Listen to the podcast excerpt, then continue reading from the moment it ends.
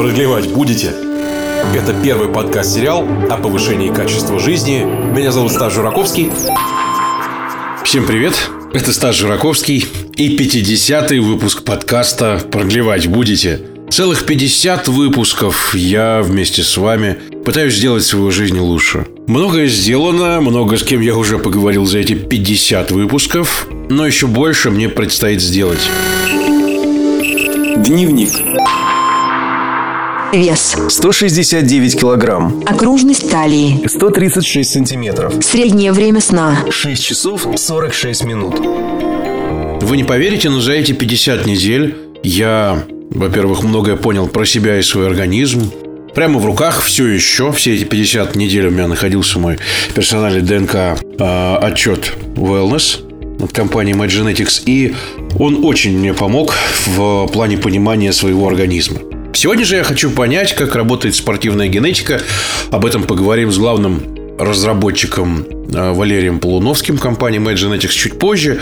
Но сегодня я еще хочу с вами поделиться несколькими вещами, которые могут вам показаться, наверное, может, даже очевидными за эти 50 выпусков, может быть, вы переслушиваете. И вообще, это для меня такой, знаете, дневник, который я веду на протяжении уже 50 недель. Было разное, были сложные очень моменты, были моменты такого духовного подъема, в целом моменты улучшения а, того, как я себя чувствую. Ухудшение тоже, потому что я на себе все это пробую. Это главный маркер этого проекта. Я все на себе пробую. Я не просто беру и вот расспрашиваю людей. Я действительно пытаюсь что-то внедрить в свою жизнь. Во-первых, с чем мне удалось справиться, это со сном. И уже теперь я все-таки просыпаюсь более отдохнувшим человеком. Это первый момент. Я пробую разные техники, я пробую разные абсолютно методики. Я купил себе Kindle все-таки, да, и начал... Все-таки отказался от iPad перед сном, и большую часть сейчас я читаю перед сном на Kindle. Это очень важно, потому что ну, помогает мне лучше заснуть. Я отказался от пушей в мессенджерах. Представить себе это 50 недель еще назад я себе просто не мог. И вот уже с января, вот уже 6 месяцев я не получаю каждые 30 секунд, каждые 15 секунд эти пуши несчастные, которые так отравляли мою жизнь. Правда, я стал спокойнее, я стал лучше себя чувствовать, у меня ушла большая часть стресса, я перестал мгновенно реагировать на то, что мгновенно реагировать не нужно. Сообщение в мессенджере – это не потоп. Сообщение в мессенджере – это не пожар. А реагируем мы как на потоп и пожары. В этом постоянно живем. Как пожарные, как сантехники. С постоянными проблемами. Ну, правда. Продлевать будете? Я занялся финансовым планированием. Я все-таки, ну, поставил себе цели и к ним сейчас стараюсь идти. Да, у меня не все получается. У меня, например, тяжело сходит вес. Оказалось, что у меня высокий пролактин, и вот сейчас надо с ним бороться. Это новый такой этап, что называется, да, в моей жизни. Но даже с текущим весом большим, даже с текущими проблемами, я учусь справляться и учусь быть вовлеченнее, быть включеннее, быть в целом, ну, получше, что ли, чем был вчера. Наверное, так. Спасибо, что вы со мной все эти выпуски. Я ощущаю вашу поддержку. Я вижу ваши сообщения. Я вижу как раз то, как вы реагируете. И я надеюсь и очень рассчитываю, что в следующие 50 выпусков, ну, на которые тоже я рассчитываю, потому что для меня это сверхважный проект. Правда, я ему посвящаю львиную долю своей жизни, потому что я вижу на себе тот отклик, который, ну, вот дает мое тело и моя голова. Я надеюсь, что в следующие 50 выпусков мне удастся выйти на новый уровень. На такой, который был, ну, недостижим. Да, у меня некоторые вещи очень медленно идут. Хотелось бы быстрее. Но Оказалось, что иногда очень важно замедляться, иногда очень важно внимательно смотреть, что ты делаешь и зачем. И иногда очень важно понимать, правильно ли ты делаешь, и, может быть, стоит что-то поменять. Вот как-то так. Я понимаю, что я говорил сейчас довольно общими словами, но совершенно искренне вот несколько вещей важнейших в моей жизни произошло за эти 50 недель. И мы вступаем с вами уже на путь следующего уровня. Я сменил футбольную команду. Я в целом научился немножко по-другому относиться к работе. Я сейчас понимаю, что многие вещи, многие вещи придется менять, правда. Но мои цели так и остались неизменными. Я хочу весить 99 килограмм. Я хочу нормально спать. Я хочу совершенно по-другому жить. И я хочу выйти на новый уровень. И одна из тем, которые меня постоянно интересует, это, конечно, все, что связано с самыми современными технологиями, медициной и все, что связано с самыми современными исследованиями. И вот оказалось, например, что та же спортивная генетика и, в принципе, генетика вообще в целом может очень сильно повлиять на то, каким спортом заниматься стоит или не стоит. Лайфхаки выпуска. Первое. Чем выше уровень спортивных достижений, тем больше роль генетики. Второе. Чтобы понять, какие у тебя особенности, генетический тест можно делать уже в 2-3 года, когда ребенок перестает пить материнское молоко. Третье. Как известно, похудение зависит от двух факторов. Первый фактор – это диета, самый весомый, а второй – физическая активность. У людей, у кого есть определенная резистентность, просто хуже будут в ответ на нагрузку снижать вес. Таким людям больше нужно будет делать опор на диету. Четвертое. Мы знаем, например, маркер, связанный с низкой стрессоустойчивостью. Такие люди чаще впадают в депрессию, если у них какая-то слишком интенсивная внешняя проблема, внешняя угроза, они истощаются. А есть люди, которые более стрессоустойчивы, они больше проявляют адаптивные реакции. И на уровне генетики можно посмотреть и определенным образом делать выводы, в какую группу человек приходит, к чему он предрасположен, будет в стрессовых условиях работать, более интенсивные нагрузки ему подходят, либо мыслительная деятельность более интенсивная, либо напротив, ему лучше все спокойно постепенно приращивать, не вгоняясь в стресс, иначе будет истощение. Это вполне применимо и на уровне спорта, и на уровне принципов профессиональной деятельности.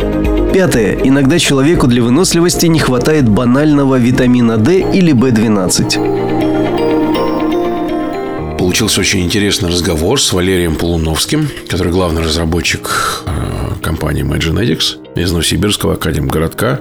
Я безмерно уважаю эту компанию и считаю, что то, что они делают, это очень круто. Поэтому вот прямо сейчас разговор с Валерием Полуновским о том, как вообще спорт-то выбрать и как гены вообще влияют на спортивные достижения. Поехали. Продлевать будете? Подкаст выходит при поддержке компании MyGenetics.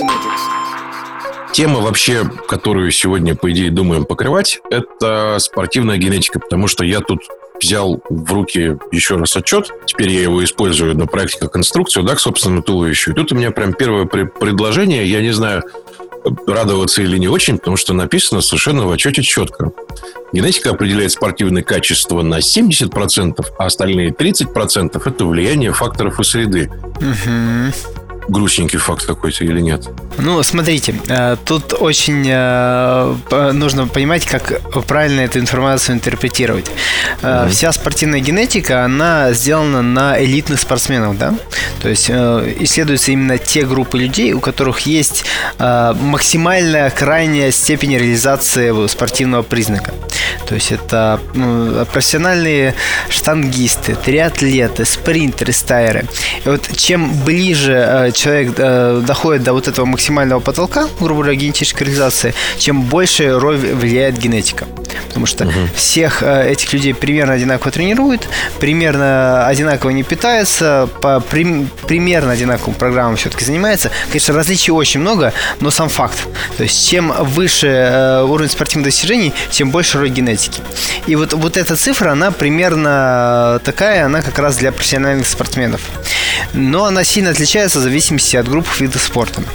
Э, известно, что, например, спринтерские качества, которые на скорость, они очень сильно зависят от генетики. Но в наибольшей степени это почти что до 90% генетических способностей. То есть спринтер, он прирожденный может быть. А вот то, что касается стайеров или бегун, бегунов на длинной дистанции, велосипедистов, пловцов, то э, эти, конечно, гораздо более тренируемые. То есть там на 40-60% зависит от генетики, остальное все тренировку. То есть можно полностью преобразовать свой организм в плане выносливости точно. Вот. А сила, она где-то посередине. Координация, она вообще очень слабо от генетики зависит. То есть э, координацию можно натренировать и э, там достаточно высоких результатов достичь, несмотря на какие-то генетические недостатки, скажем так, или отсутствие тех маркеров, которые связывают с высокими достижениями именно в спринте или на выносливости. А выборки вообще достаточно, потому что элитных спортсменов довольно мало, и можно ли по какой-то выборке, и какая она вообще, э, судить, что вот этот ген отвечает за это, а этот за это. На 2020 год выборка достаточная? Ну, смотрите, тут э, все-таки исследования эти проводятся на уровне консорциумов. То есть есть, например, консорциум генатлет, где mm. рассматривались генетические маркеры всех спортсменов, которые ну, вот в эту выборку попадали. И там больше там, трех тысяч человек в этой выборке. Э, вполне для, уровня, для таких э, показателей это вполне достаточно, чтобы посмотреть кейс-контроль. Это достаточно хорошая доказательная база.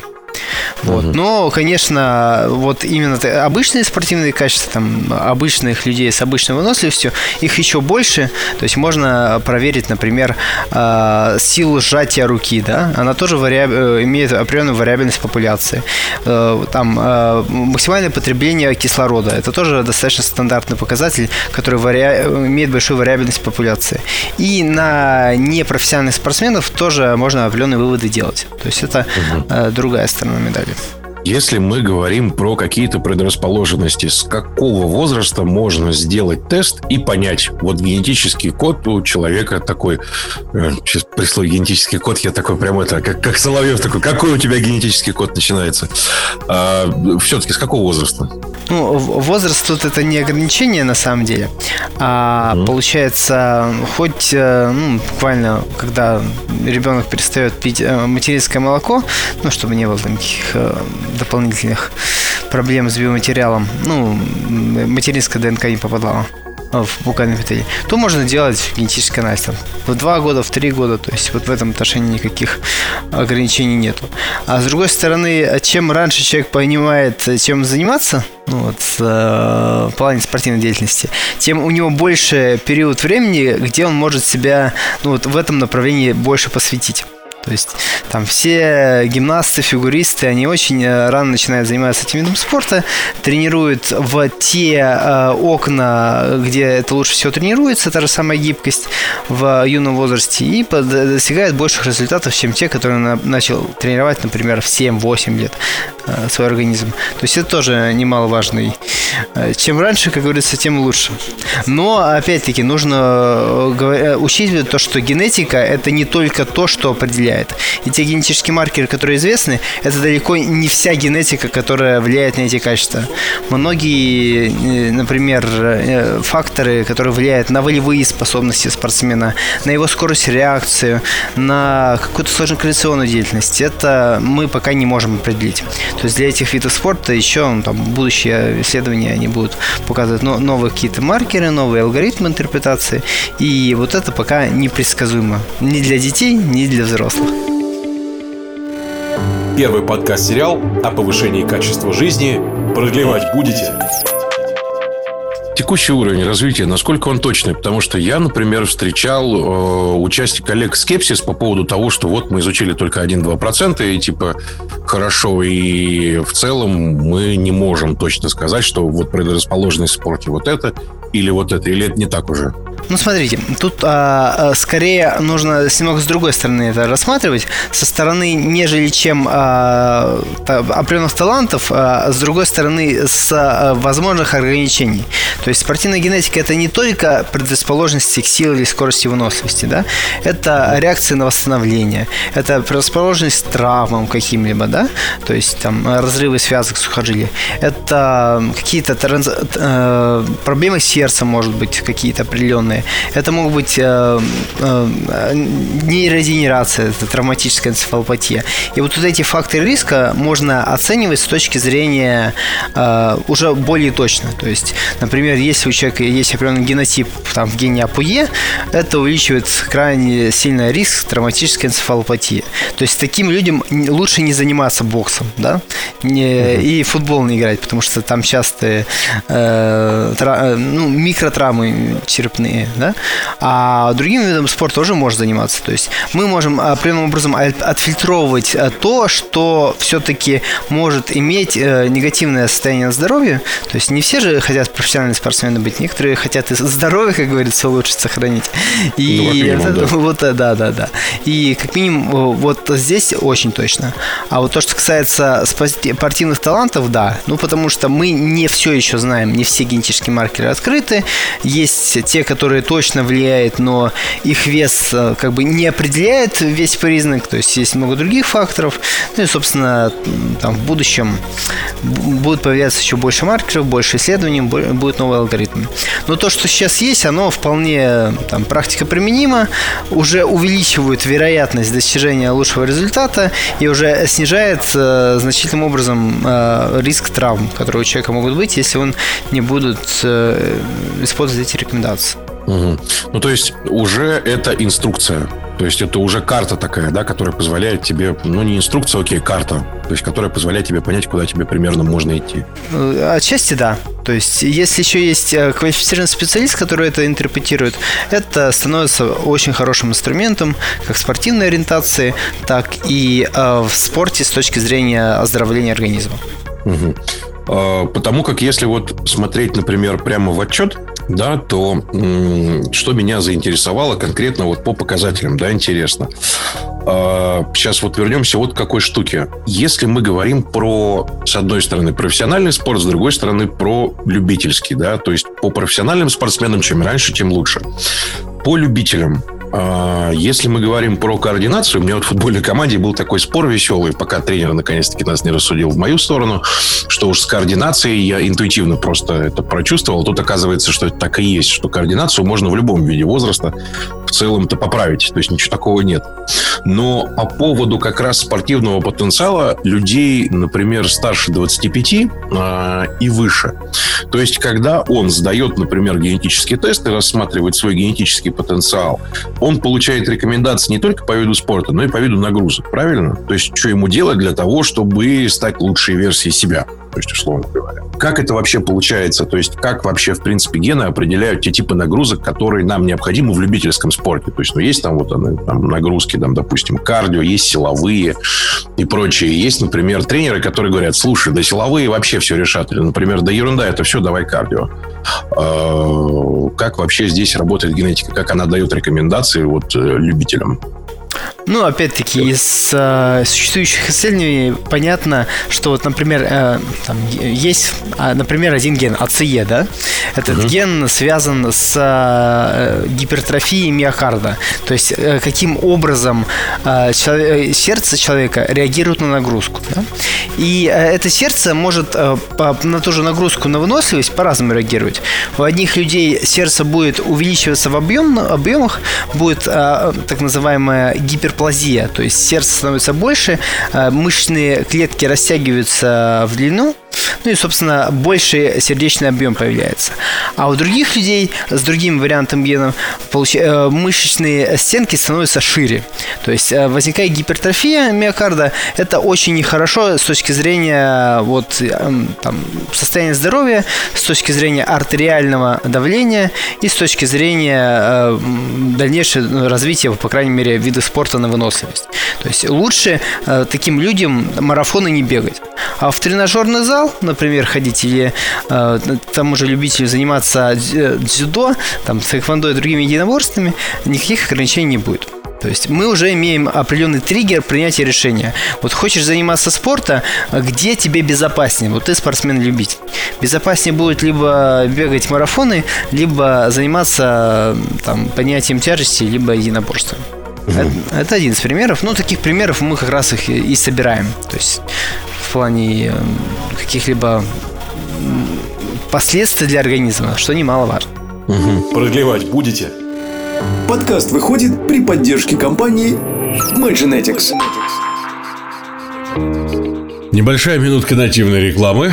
Казалось бы, куда еще нативнее, но нет. Я вам хочу напомнить, что у вас есть возможность заказать э, генетический тест на сайте mygenetics.ru и сейчас панель My Baby, она достаточно интересная. Вот только-только прошел День защиты детей. У вас есть отличная возможность как раз получить огромное количество бонусов и э, во многом определить то, что будет делать ваш ребенок. Тот же самый спорт, о котором мы сейчас говорим, и спортивная генетика – это одна из частей важнейших теста. Она поможет вам, в принципе, понять, в какой спорт ребенка отдавать, например. Это очень удобно, и это сильно повышает шансы на то, что ваш ребенок достигнет успеха в том или ином деле, либо в конкретном виде спорта, который вы выберете. Ну и ребенок все получит по душе. Ему будет нравиться этот вид, потому что он будет достигать высоких результатов. А это всегда нравится. Заказывайте mygenetics.ru по телефону, либо можно в инстаграме найти mygenetics и там все и сделать. Продлевать будете? Подкаст выходит при поддержке компании MyGenetics. Если мы говорим про, например, то, что близко к сбросу веса. Вот если взять, например, э, мой тест, у меня есть написано, что у меня скорость разрушения жиров при физической нагрузке углеводов очень высокая. Прям, то есть максимально, максимально зеленая все. Угу. Вот. Вроде как приятно, то есть с одной стороны, а с другой, то есть можно ли сейчас сказать, что спортивная генетика может, скажем, предсказать у человека, насколько он быстро будет худеть или нет? Ну, Или легче ли ему это дастся? легче или ему тяжелее это дастся, скорее вот это, да. Потому что, э, как известно, похудение, оно зависит от двух факторов. Первый фактор это диета, он все-таки самый весомый, а второй ну, же да. физическая активность. И вот у людей, у кого есть определенная резистентность э, к, э, ну, там, тех же самых адреналиновых рецепторов физической активности, они просто хуже будут в ответ на нагрузку снижать вес. То есть таким людям больше нужно будет а, делать опор на диету. И там бесконечные тренировки в тренажерном зале, может быть, а, с большей вероятностью будут разрушать а, мышечную ткань, ну, то есть за счет ну, просто регулярных повторений, регулярных повреждений, и не приводить таким интенсивным разрушением жировой ткани. Ну, такой цели ни у кого нет. Вот лучше заниматься, в первую очередь, диетой, а спорт, ну, скажем так, больше Э, скажем так, ну, для улучшения здоровья, для улучшения кровообращения. Но э, чтобы был это не единственным инструментом для снижения веса. Я правильно понимаю, что если у меня так вот весело все, то у меня лично, например, при максимальных вот этих барах в, и при максимальных результатах вот в разделе физическая нагрузка мне повезло. То есть мне физическая нагрузка в целом дает результат. Ну, понятное дело, что с диеты я не слезу от этого, но то есть в целом да, вот в вашем случае можно, получается, использовать физическую нагрузку для снижения веса, то есть в, среднем у вас она будет давать больше эффекта, нежели чем у людей, у которых есть какие-то там э, редкие формы генов, полиморфизмы, которые снижают эту эффективность. Вот. При том же самом времени вы сожжете гораздо больше жировой массы тела в сравнении с другим человеком, который еще больше, больше сожжет и мышц.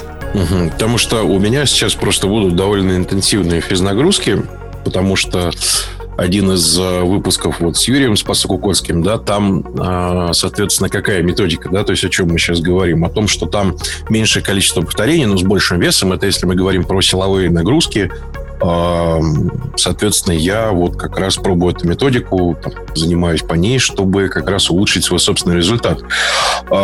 Когда дается еще история со спортивным потенциалом, как рассчитывается, например, э, сила, скорость и выносливость? То есть это предрасположенности какие-то не абсолютные, а относительные. Понятное дело, что их можно улучшить в каких-то пределах, но я так понимаю, что генетически, если тебе указано, что ты, например, больше сильный э, и выносливый, чем, например, скоростной или там наоборот, то лучше в эту сторону двигаться. Как это рассчитывается? Что там происходит?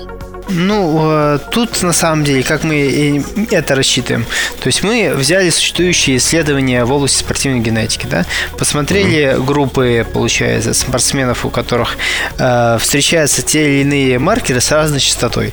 Ну, например, там один вариант актинина 3, вот, это белок, связанный с э, формированием мышечной ткани, он угу. связан с стабилизацией. В группе э, спринтеров и силовиков белков он имеет больше одну форму, там гораздо больше, то есть более прочный вариант, а в группе выносливости другая э, форма чаще встречается. Ну и на основе этого мы имеем там, э, определенным образом делать э, выводы, то что именно этот вариант связан э, с теми видами спорта, с теми качествами, которые присутствуют в группе силовиков либо спортсменов. И таких генов множество, у каждого из этих генов есть определенный вклад, мы эти вклады учитываем, ну и получается выдаем результат, где на уровне распределения человек находится. То есть либо он э, в группе силовиков, то есть у него больше тех маркеров, которые встречаются в силовых видах спорта, либо на группе выносливости, где угу. маркеры больше встречаются у тех спортсменов, у которых больше развита выносливость не больше развита, а они добились результатов больших в группе э, спортов на выносливость. Может так. Угу. Потому что у меня, например, указано, что у меня сила и выносливость примерно средняя, скорость низкая, а вот средняя скорость прироста мышц очень высокая, пусть покой, например, очень высокий. А, а тут еще сразу возникает такой момент. Я знаю, что еще же нейро есть тест, да, на всякие вот предрасположенность каким-то э, психическим, да, качествам.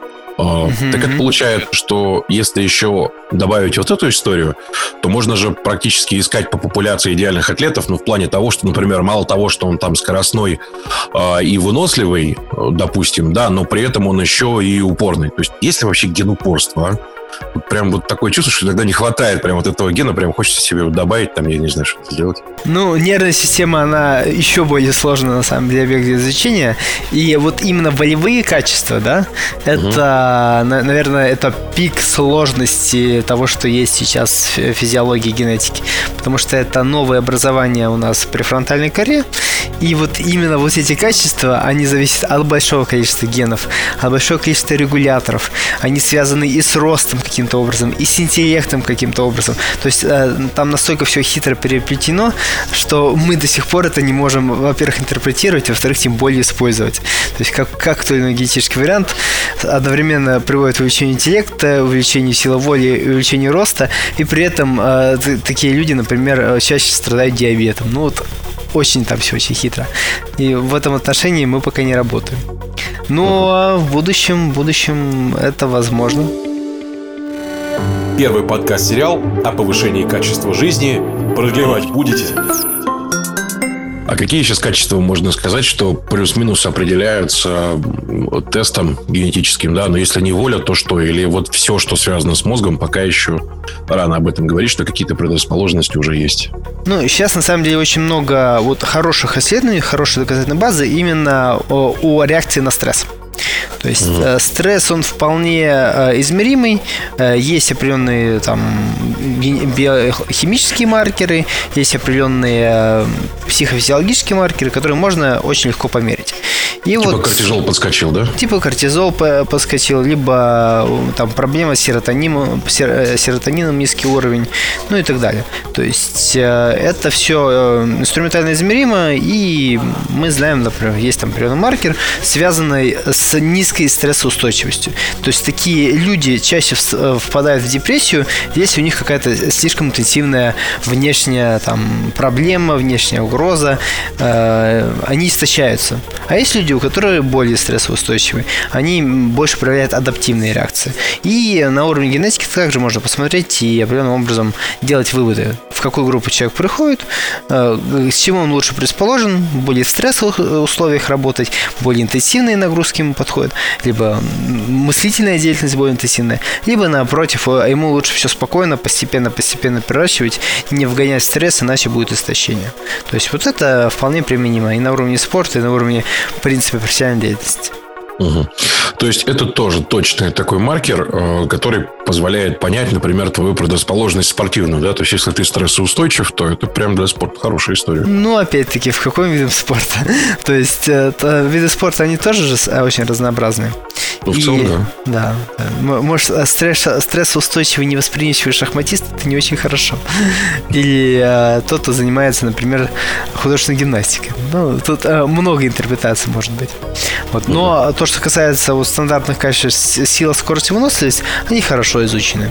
То есть стресс получше, а вот воля, воля и высокие мыслительные э, ну, вторая сигнальная система, она на уровне генетики ну, очень сложно ее интерпретировать. Угу. Если мы говорим про конкретные виды спорта, например, про футбол. Причем про футбол не совсем стандартный. Вот э, я, скажем так, полупрофессионально занимался футболом, но как до профессионального контракта я не дошел э, из-за травмы, да. Но тут в какой момент? Вот, допустим, вратарь, у него ударная нагрузка, у него довольно высокоинтенсивная она, и она взрывная, да, условно говоря. Какими качествами тогда, получается, должен обладать, например, в футболе вратарь? То есть, какие должны у него быть маркеры, какие гены, например, что это хороший вратарь? То есть, это прыгучесть, это гибкость некоторая. Гибкость и координация. То есть эти качества, они от генетики очень мало зависят на самом деле. То есть э, вратарь, ну, в первую очередь, это человек, профессионал в плане координации, в плане ловкости, в плане, в плане реакции. Это э, высшие мыслительные функции, в первую очередь, нежели чем э, сила мышц или выносливость. И тут уже на уровне генетики мы э, не сможем а, отделить вратарей, тех же самых вратарей-хоккеистов, вратарей-футболистов. То есть не будет угу. таких сигнал, сигналов. А, но мы можем э, там точно сказать, что человек не подходит на, вот, на нападающего, потому что у него будут проблемы с сердцем при высоких нагрузках. Вот, и э, лучше туда или проблемы с э, травмами головы. То есть на уровне футбола это вполне решается. А, вот у меня просто написано, например, твой вид спорта. 88% это сила, ловкость и гибкость, а 86% это силовая выносливость. А вот если сила, ловкость и гибкость, это по описанию, ну, может же под вратаря, например, подходить или нет? Ну, вполне может быть, но без учета координации. То есть мы, без же, да, мы не знаем вашу координацию, если координация плохая, то этот фактор мы не учли. То есть всегда в любом методе есть э, преимущество, есть определенные ограничения. В данном случае это ограничение. Угу. Нет, с координацией все хорошо. Ну, значит, значит, э, вратарь еще может Вполне подходящая да, история. Да, да. А, просто тут меня что удивило, допустим, в тесте, а, выносливость большой мощности. Да, то есть, например, плавание на полторы тысячи метров, бег 3000 метров с препятствиями, да. Я в целом, почему меня это удивило, а, есть такой тест Купера, который я, конечно, сдавал, но всегда ненавидел у футболистов. Это когда нужно за время определенное, например, за 10 минут пробежать максимальное расстояние. Uh-huh. И там есть нормативы. Господи, как я их ненавидел. Я ненавидел все, что без мяча, и ненавижу до сих пор. Но у меня получается, что генетически я предрасположен к тому, чтобы пробежать ультрамарафон на 77%. Для меня это удивление. Часто так бывает, что люди сталкиваются с тем, что их результат теста удивляет. Они такие, что, так можно было? Ну, э, это может быть э, ваш нераскрытый талант. Вполне возможно, если нет ограничения. Ну, как я понял, что у вас в первую очередь именно силовые способности э, доминируют, то есть на первых местах, а дальше идет по убыванию рейтинга. То есть есть же ряд людей, которые есть э, те, кто э, больше на скорость, есть кто больше на выносливость, есть универсалы, которые сочетают и те, и другие качества, и есть о, люди, у которых и то, и другое плохо. Вот. Угу. Вы вполне можете быть э, среди группы универсалов. То есть э, при определенных условиях и то, и другое вам может ну, удаваться. А есть группа, которая вот сколько выносливости не тренируй, все равно 100, ничего 100, лучше, чем 100-метровка нету. Вот и все. Угу. У меня сила и выносливость, да, посерединке. То есть, получается, на такие дистанции понятные совершенно, там, типа, бег 3000 метров, это вот типа оно, да? Да, ну, да 3000 это вот как раз не очень высокая дистанция, это не ультрамарафон, да, э, туда можно. То есть там еще, э, там, в первую очередь, э, механизмы работают на, которые, на средней дистанции, гликолиз и так далее. Угу. А борьба, например, вот 79% классическое вольное самбо дзюдо. То есть это получается то, что сила выносливость та же самая, да? То есть вот эти все. Да, сила выносливость. Борьба это типичная сила выносливости, сочетание и плюс координация, о которой мы пока не знаем. Ну да. Кстати, а как замерить координацию тогда? Есть какие-то стандартные тесты? Э, ну, да, естественно, есть. Есть э, тесты для замера координации реакции, но они обычно ну, не, не всем доступны. Ну, то есть это в профессиональных профильных институтов, э, серия ВНИИФК, это там, Всероссийский институт физкультуры и спорта. Вот там, там есть, там замерить все, что угодно. Вот. А стандартная беговая дорожка и тест на максимальное потребление кислорода либо аэробный порог, оно ну, более часто распространено. То есть выносливость замерить гораздо проще. Первый подкаст-сериал о повышении качества жизни. Продлевать будете?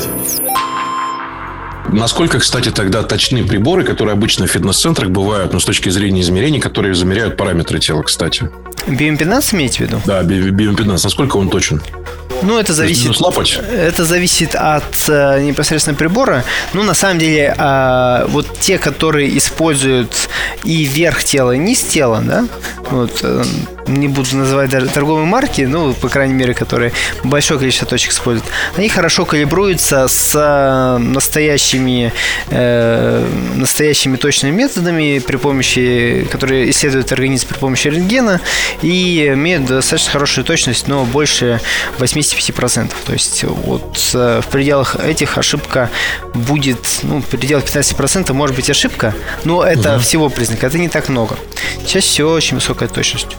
А те, которые только низ тела, например, те же самые напольные весы самых разных марок, это плюс-минус лапать, да? Ну вот они не с тела и по мере в том-то дело. То есть они, то, что выше живота, там уже информация, ну просто о биоимпедансе, она не, не будет неизвестна. И вот э, сколько мышц в ногах, ну вполне может быть, а сколько мышц, например, в руках уже естественным образом нет. Угу. Естественным образом нет. Ну, а тут важный параметр существует, то, что нужно использовать один и тот же прибор э, в, пла- в плане динамики. То есть динамика, она всегда будет э, однонаправленна. Э, Это как раз и преимущество этих приборов. Ну да, то есть это условная доступность, да, то есть понятная совершенно.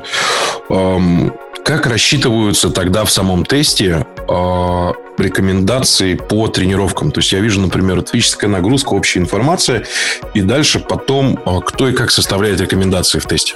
Ну, э, у нас рекомендации составлялись э, либо диетологами, либо спортивными врачами. То есть э, человек под определенную комбинацию вариантов написал определенную рекомендацию. Ну и, собственно, мы эти все комбинации заполнили, и все рекомендации непосредственно там присутствуют. А сколько всего типов вообще существует? Ну, там много комбинаций. Порядка, ну, больше 150. Больше 150. Ну, то есть, в целом, это все, всю популяцию, что называется, Ну да, покрывает. ос- основные типы. То есть э, ч- человек все равно еще более многообразен, чем э, э, его генетика. То есть есть его, его опыт жизни и э, получается какие-то биохимические параметры, которые не исследуем. Но вот эта база на уровне генетики, она ну, вполне адекватно интерпретируется. Мгм. То есть в этом плане тоже понятная история. То есть получается, что в итоге, получая всю вот эту историю с точки зрения персонализированной медицины, уже сейчас можно довольно точно померить э, как любительские, так и профессиональные тренировки, то есть с точки зрения того, что тебе надо делать, чтобы достичь быстрее результата и лучше. Э, Да, именно. И э, не, в, не только в контексте способностей, что надо учитывать, а в контексте и профилактики заболеваний, и в контексте э, непосредственно снижения веса, и в контексте тех нутриентов, которые лимитируют развитие тех или иных спортивных качеств. То есть у человека может банально не хватать витамина D или витамина B12, чтобы достичь выносливости. Это также можно посмотреть на уровне а, спортсмена, на уровне его генетики. Ну и, и, потом уже дальше мониторить на уровне хи- биохимических анализов на регулярно. Просто тут, да, получается большой кусок теста. Это именно витамины и, э, соответственно, потребность в этих витаминах тут тоже указана, да. Для того, чтобы максимального результата достигать, ее необходимо покрывать, потому что как раз буду говорить еще про прям полную интерпретацию того теста, который сейчас есть. Для спорта и для тренировок в самом отчете, на какие витамины и на какие показатели необходимо обратить в первую очередь, или они все одинаково важны. Вот тут А, Б6, Б9, Б12, Д, Е, э, там С, Q10, антиоксиданты, да, если вот посмотреть. Из этого всего набора что самое важное? Или все подряд? Небольшая водная, то есть э, я хотел бы это что сказать, то что прогресс физических нагрузок, да, он не всегда определяется э, прогрессом э, в тренировках, да. Могут быть какие-то другие лимитирующие факторы в том, в том же питании. То есть э, не, немаловажно для того же спортсмена понимать, как он реагирует на глютен. То есть, если глютен у человека плохо усваивается, при этом он потребляет ну, п- неплохо усваивается, а именно непосредственно какая-то иммунная реакция этот глютен есть, и он при этом потребляет хлебобулочные изделия, естественным образом у него другие все витамины и многие макронутриенты не будут усваиваться. То есть прогресса не будет в плане э, улучшения состояния здоровья, мышечной массы, и это будет лимитировать. Также немало важно понимать, как усваиваются те, те же витамины группы В, В9, В6, В12, потому что это все очень важно для э, гематологических признаков, для синтеза гемоглобина, ну и что очень важно для выносливости. То есть э, сумма этих факторов также показывает. Ну и витамин D. Витамин D, он важен везде, потому что это ключевой гормон, он э, и анаболический, и э, регулирует э, работу иммунной системы. Ну, собственно, э, понимание, как, сколько нужно витамина D, нужно знать каждому человеку. Угу. Хорошо. А, по глютену еще тогда получается вопросы по спорту. А, если мы говорим про глютен как таковой.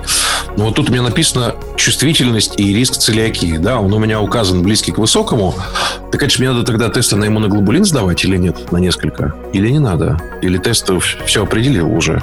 Он определил э, вашу норму реакции. То есть, э, что я имею в виду, это означает то, что при всех э, прочих равных условиях, да, люди с такими вариантами генов будут э, там 15-16 раз чаще болеть целики, да. Угу. Но э, да, э, если в этом у вас в рационе этот глютен или нет, сколько вы употребляете, были какие-то другие осложнения внешние, да, э, мы об этом не знаем.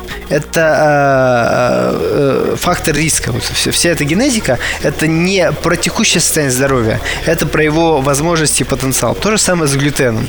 Вот мы не можем сказать то, что у вас сейчас непереносимость глютена. Может, вы его не употребляете, либо у вашей иммунной системы на текущий момент не научилась научилась его негативно распознавать. Да? И поэтому, да, э, после того, как человек прошел генетический анализ, э, по-хорошему проконтролировать уже более специфическими методами всю динамику. То есть одно другое не исключает, а даже помогает на уровне интерпретации. По крайней мере, да, будет понятно. Ну, в целом, в общем, я понял. Спасибо большое. По тесту, в общем, понятно. Я тогда еще буду потом задавать некоторые вопросы. Вот, спасибо. Продлевать будете? Это первый подкаст-сериал о повышении качества жизни. Меня зовут Стас Жураковский.